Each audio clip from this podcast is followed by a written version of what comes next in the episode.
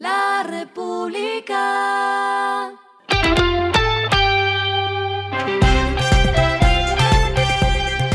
Al final de la jornada, esto es lo que debes saber sobre el comportamiento de los negocios, las finanzas y la economía.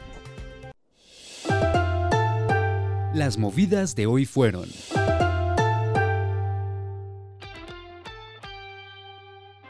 Seguros Mundial se acogió a la ley 2251 y ahora ofrece a los usuarios el seguro tercero, una póliza que responde por los daños que se le ocasionen a un tercero en un accidente de tránsito.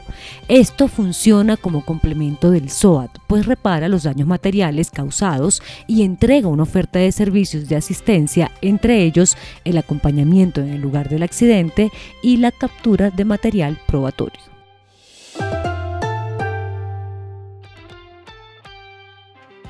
Isagen anunció la adquisición del proyecto solar Sabana Larga, que estaba en manos del grupo español Solaer. Tendrá una capacidad total de 100 megavatios y estará en el departamento del Atlántico. Este desarrollo hace parte de su plan de crecimiento en el que junto a otras inversiones esperan sumar cerca de un billón de pesos en proyectos eólicos y solares en el último año.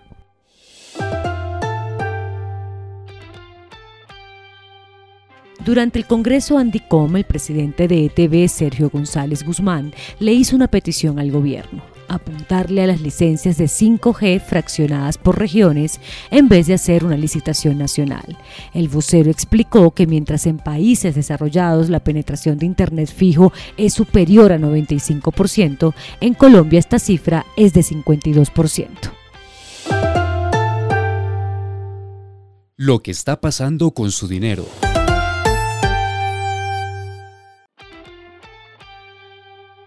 Les traigo el acostumbrado sondeo LR con casas de cambio para conocer a qué precio está el llamado dólar callejero.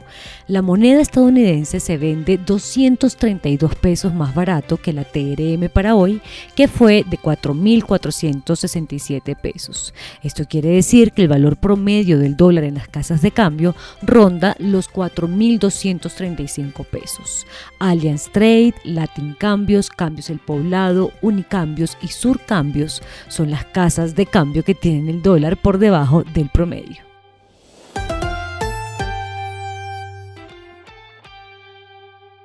Los indicadores que debe tener en cuenta. El dólar cerró en 4.466,73 pesos, bajó 0,30 pesos. El euro cerró en 4.463,60 pesos, bajó 5,21 pesos. El petróleo se cotizó en 87,18 dólares el barril. La carga de café se vende a 2.480.000 pesos y en la bolsa se cotiza a 3,04 dólares.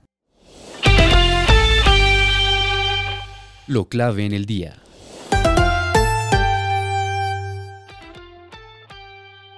Luego de que ocho organizaciones sociales y 30 ciudadanos demandaran que en el Estado se presentaba una desarticulación institucional de los sectores mineros y ambientales, un fallo del Consejo de Estado le ordenó al Ministerio de Ambiente establecer en un plazo de dos años reglas más claras y estrictas en cuanto a la protección del medio ambiente en la expedición de los nuevos títulos mineros. Según un trino de la ministra de Minas, el Consejo de Estado fija entonces un ordenamiento estructural e integral en la concesión de títulos mineros, los cuales deben tener en cuenta afectación ambiental y social.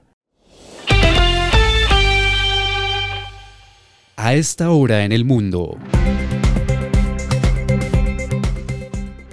Gazprom de Rusia dijo que su gasoducto clave para Europa no reabrirá mañana sábado como estaba planeado debido a que se descubrió un nuevo problema técnico. La medida es un fuerte revés para Europa que actualmente se esfuerza por llenar sus reservas de gas antes del invierno y que ha pasado semanas intentando adivinar el siguiente paso de Moscú en la guerra energética. Con precios cuatro veces más altos que hace un año, la crisis del gas ya está forzando el cierre de la industria europea y socavando el euro. Y el respiro económico tiene que ver con este dato.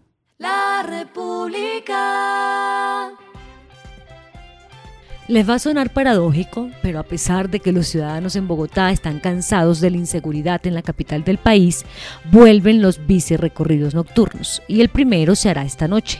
La asistencia a esta salida será de aproximadamente 400 personas y lo que se espera es que vuelva a tener la misma acogida. Es así como a partir de ahora, el primer viernes de cada mes, los ciclistas se tomarán la vía al santuario de Guadalupe, un recorrido de cuatro horas. República.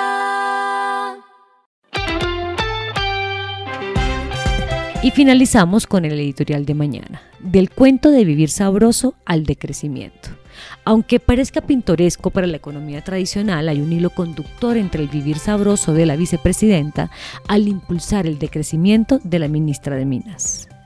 Esto fue Regresando a casa con Vanessa Pérez.